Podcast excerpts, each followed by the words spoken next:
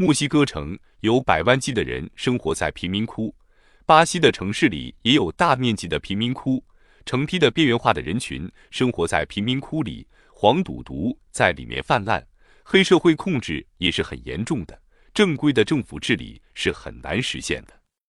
我上次到墨西哥山区的时候，真的见到成千上万的老百姓脸上蒙着红围巾，上千的土著解放军战士都穿着军靴，戴着黑色的滑雪帽子，只露出眼睛。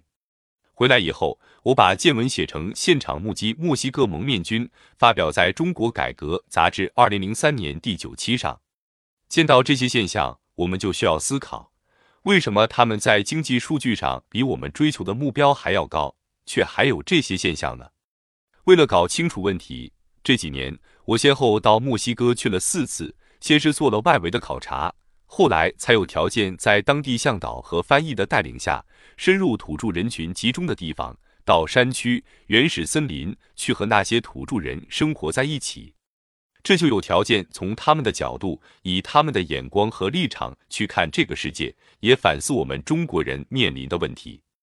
就是从这样的角度，我在首届绿色中国论坛上做了个发言，题目就是从四个故事引申出的故事，也引发了不少争论。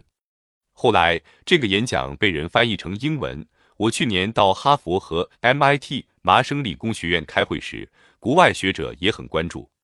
今年一月，我第二次去印度，主要是去北方的地区做农村调研。我就在想，为什么那个地方的贫困问题那么严重呢？是那种看了觉得惨不忍睹的贫困。你到不同的农村去看，那里有相当多的农民无地，茅草房比比皆是，农民家徒四壁，贫困农民反抗的激烈程度也是不可想象的。印度的情报部门说，从尼泊尔到不丹，到印度西北，再到斯里兰卡，已经形成了一个游击走廊，农民的武装力量控制了相当大的农村地区。我到了几个村，就问当地的人：“你们说有严重的武装冲突，那些游击队在哪呢？”他们说，游击队是地下的。也许在你所交谈的这些人中，已经遇到过了。类似的例子不胜枚举。无论到泰国、菲律宾，还是到孟加拉、印度，只要到发展中国家去看，所到之处几乎都有相对来说比我们高的收入水平，比我们高的城市化率。他们的资源条件也大都比我们要好。我们现在所追求的制度变革的目标，如市场化、自由化、民主化、全球化，这些国家都比中国走得远。那么，为什么在制度变革上走得远，经济上也比我们现在公布的数据好看，而社会的三大差别——收入差别、城乡差别、区域差别，以及我们现在要着力解决的问题？却并没有从根本上得到改观，某种程度上，甚至社会矛盾更复杂、更尖锐呢？这些考察，这些了解，才逐渐使我的反思显得更广阔一点。因为以往在没有条件去发展中国家调研的时候，主要是对我们改革以来走过的路做了一些反思。后来，当有机会到发展中国家做一点比较研究，做一点深入考察的时候，才进一步发现。市场经济条件下三大差别扩大的问题，并不仅仅是中国一国特有的现象。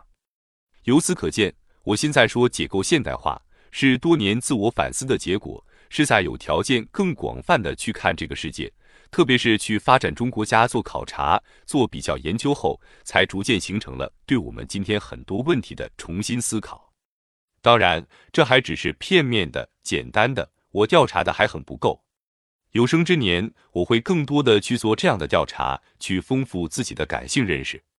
当然，看了这么多地方的情况，总会有一些深入的思考和讨论。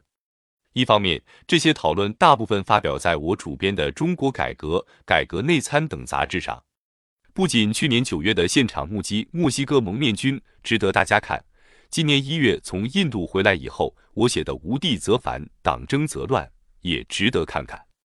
无地则反发表在中国改革二零零四年第二期，党争则乱发在了改革内参上。